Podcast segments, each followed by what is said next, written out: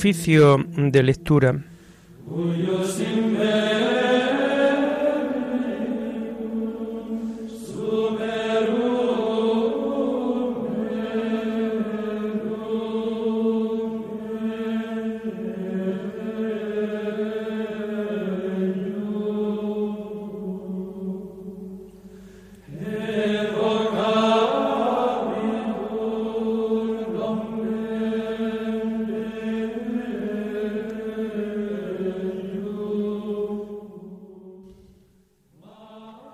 Comenzamos el oficio de lectura de este lunes 30 de enero del año 2023, lunes de la cuarta semana del tiempo ordinario.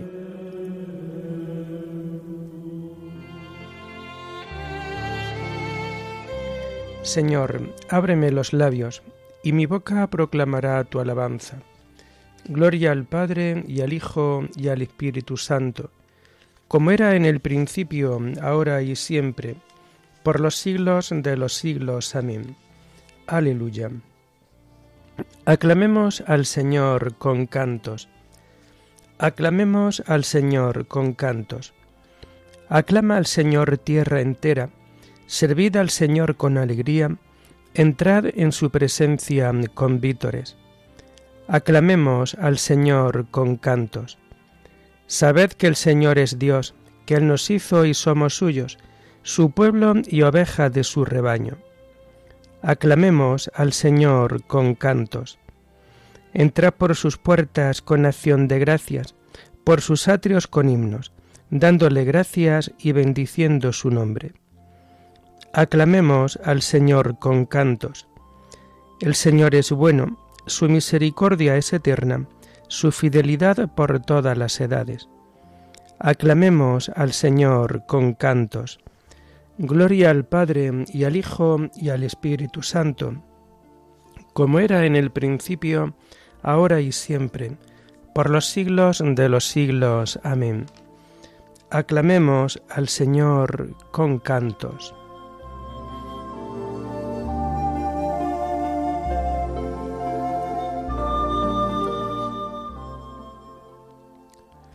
Tomamos el himno de las laudes del lunes de la cuarta semana del Salterio y que encontramos en la página 999.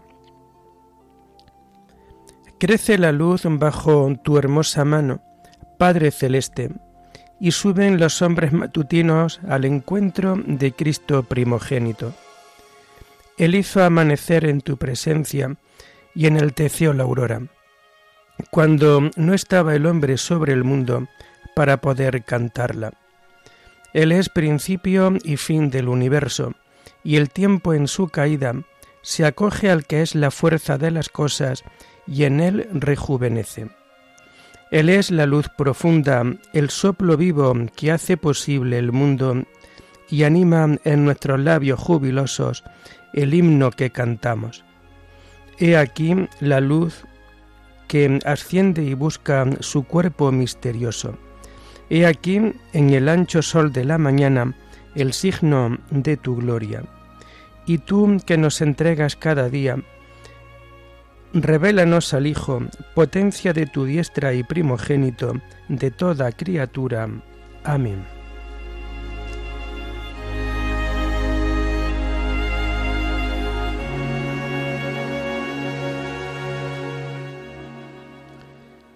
Tomamos los salmos del lunes de la cuarta semana del Salterio en el oficio de lectura y que vamos a encontrar a partir de la página 996.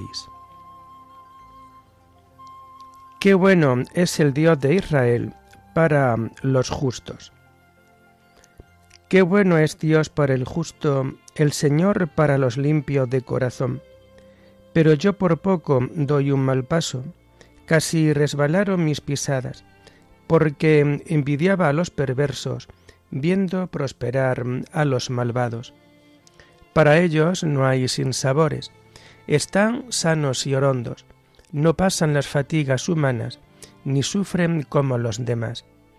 Por eso su collar es el orgullo, y los cubre un vestido de violencia de las carnes le rezuma la maldad, el corazón le rebosa de malas ideas. Insultan y hablan mal, y desde lo alto amenazan con la opresión. Su boca se atreve con el cielo, y su lengua recorre la tierra. Por eso mi pueblo se vuelve a ellos, y se sabe sus y se bebe sus palabras. Ellos dicen, ¿es que Dios lo va a saber? ¿Se va a enterar el Altísimo? Así son los malvados, siempre seguros, acumulan riquezas. Gloria al Padre y al Hijo y al Espíritu Santo, como era en el principio, ahora y siempre, por los siglos de los siglos. Amén. Qué bueno es el Dios de Israel para los justos.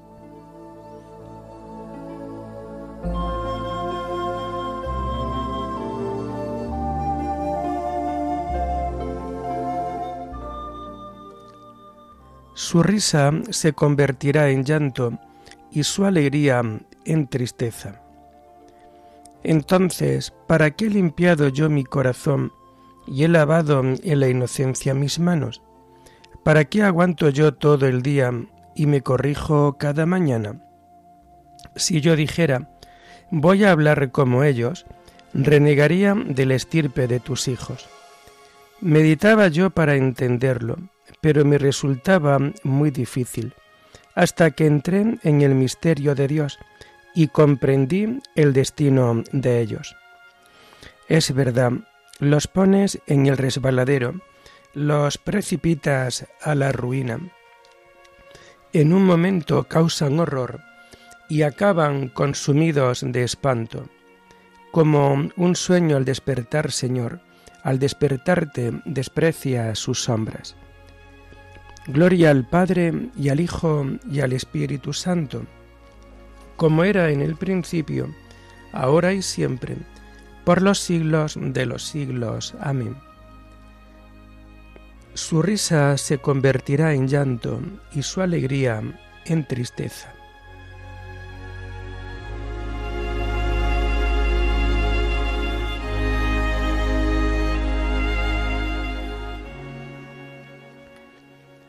Para mí lo bueno es estar junto a Dios, pues los que se alejan de ti se pierden.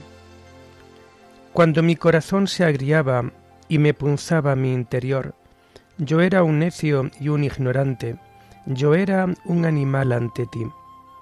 Pero yo siempre estaré contigo, tú agarras mi mano derecha, me guías según tus planes y me llevas a un destino glorioso.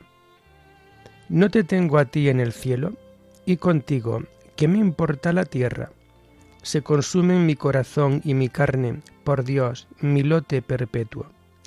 Sí, los que se alejan de ti se pierden.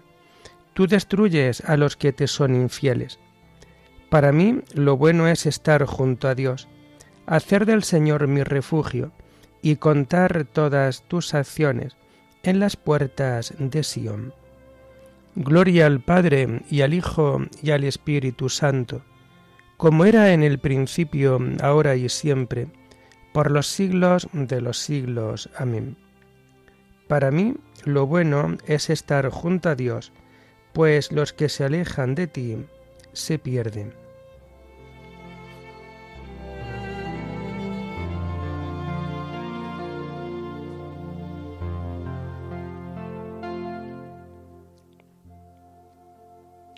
Qué dulce al paladar tu promesa, Señor, más que miel en la boca. Tomamos las lecturas del lunes de la cuarta semana del tiempo ordinario y que vamos a encontrar a partir de la página 116. La primera lectura está tomada de la primera carta a los tesalonicenses. Amistad de Pablo con los tesalonicenses. Hermanos, no cesamos de dar gracias a Dios porque mm, al recibir la palabra de Dios que os predicamos, la cogisteis no como palabra de hombre, sino cual es en verdad, como palabra de Dios que permanece operante en vosotros los creyentes. De hecho, vosotros, hermanos, resultasteis imitadores de las iglesias de Dios residentes en Judea, en Cristo Jesús, pues vuestros propios compatriotas os han hecho sufrir exactamente como a ellos los judíos, esos que mataron al Señor Jesús y a los profetas y nos persiguieron a nosotros, esos que no agradan a Dios y son enemigos de los hombres, esos que estorban que hablemos a los gentiles para que se salven, colmando en todo tiempo la medida de sus pecados. Pero el castigo los cogerá de lleno.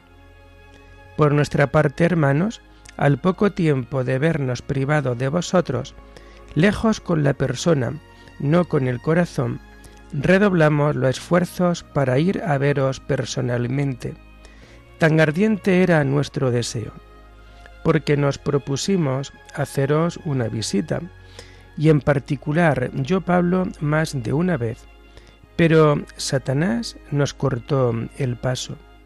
Al fin y al cabo, ¿quién sino vosotros será nuestra esperanza, nuestra alegría y nuestra honrosa corona ante nuestro Señor cuando venga? Sí, nuestra gloria y alegría sois vosotros.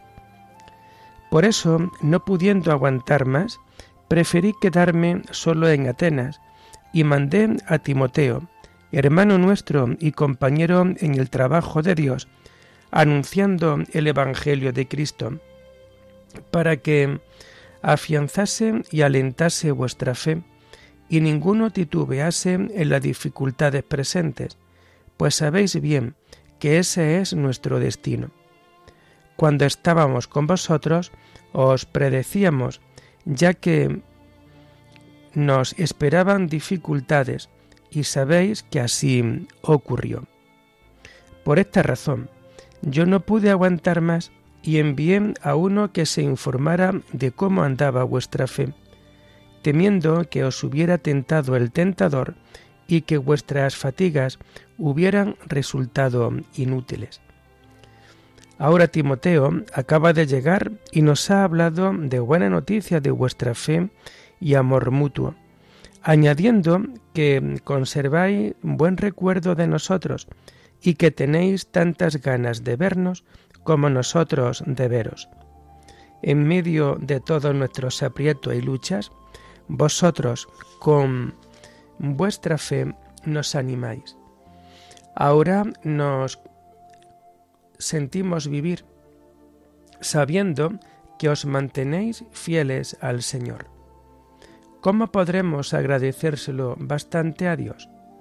Tanta alegría como gozamos delante de Dios por causa vuestra, cuando pedimos día y noche veros cara a cara y remediar las deficiencias de vuestra fe. Que Dios nuestro Padre y nuestro Señor Jesús nos en el camino para ir a veros. Que el Señor os colme y os haga rebosar de amor mutuo y de amor a todos, lo mismo que nosotros os amamos, y que así os fortalezca internamente, para que cuando Jesús nuestro Señor vuelva acompañado de todos sus santos, os presentéis santos e irreprochables ante Dios nuestro Padre.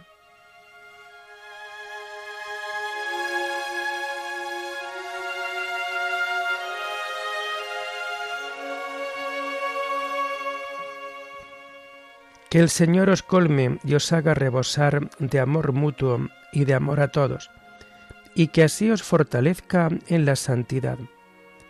Que nuestro Señor os consuele internamente y que así os fortalezca en la santidad.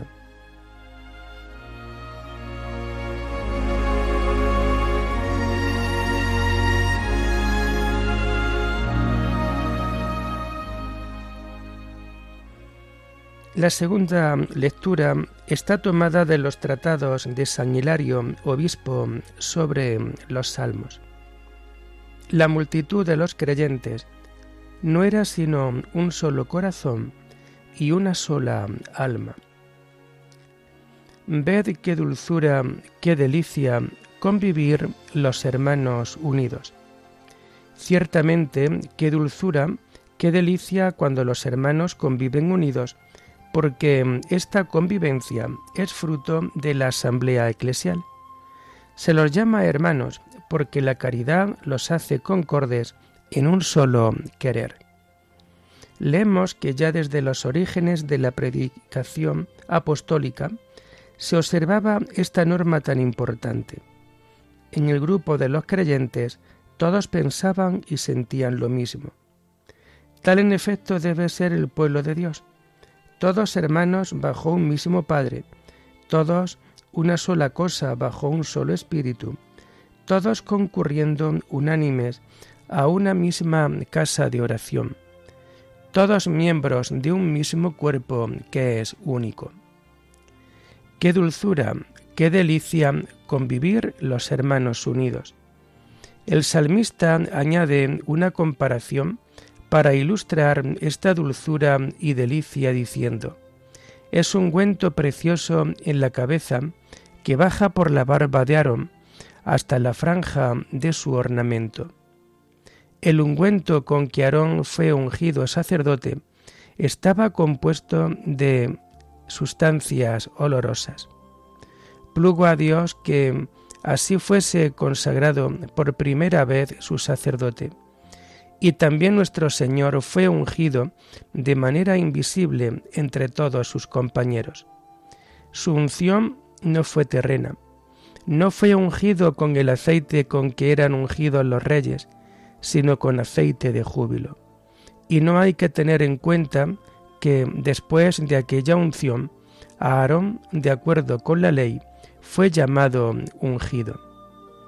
Del mismo modo que este ungüento, doquiera que se derrame, extingue los espíritus inmundos del corazón, así también por la unción de la caridad, exhalamos para Dios la suave fragancia de la concordia como dice el apóstol, somos el buen olor de Cristo.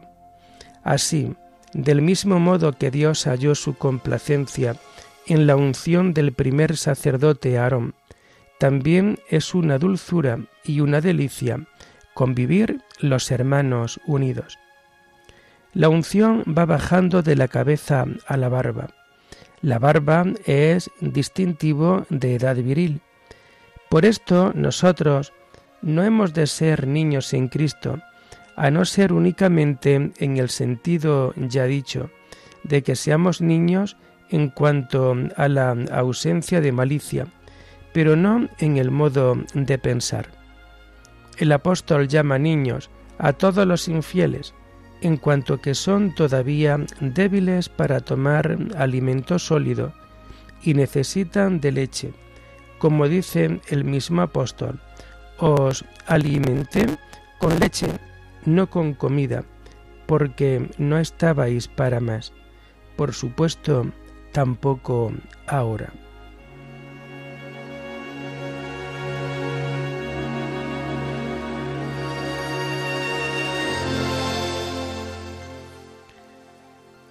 Siendo muchos como un solo cuerpo en Cristo, pero cada miembro está al servicio de los otros miembros. A cada uno de nosotros se le ha dado la gracia según la medida del don de Cristo. Todos nosotros hemos sido bautizados en un mismo espíritu para formar un solo cuerpo, y todos hemos bebido de un solo espíritu. A cada uno de nosotros se le ha dado la gracia según la medida del don de Cristo. Señor, concédenos amarte con todo el corazón y que nuestro amor se extienda también a todos los hombres. Por nuestro Señor Jesucristo, tu Hijo, que vive y reina contigo en la unidad del Espíritu Santo, y es Dios por los siglos de los siglos. Bendigamos al Señor, demos gracias a Dios.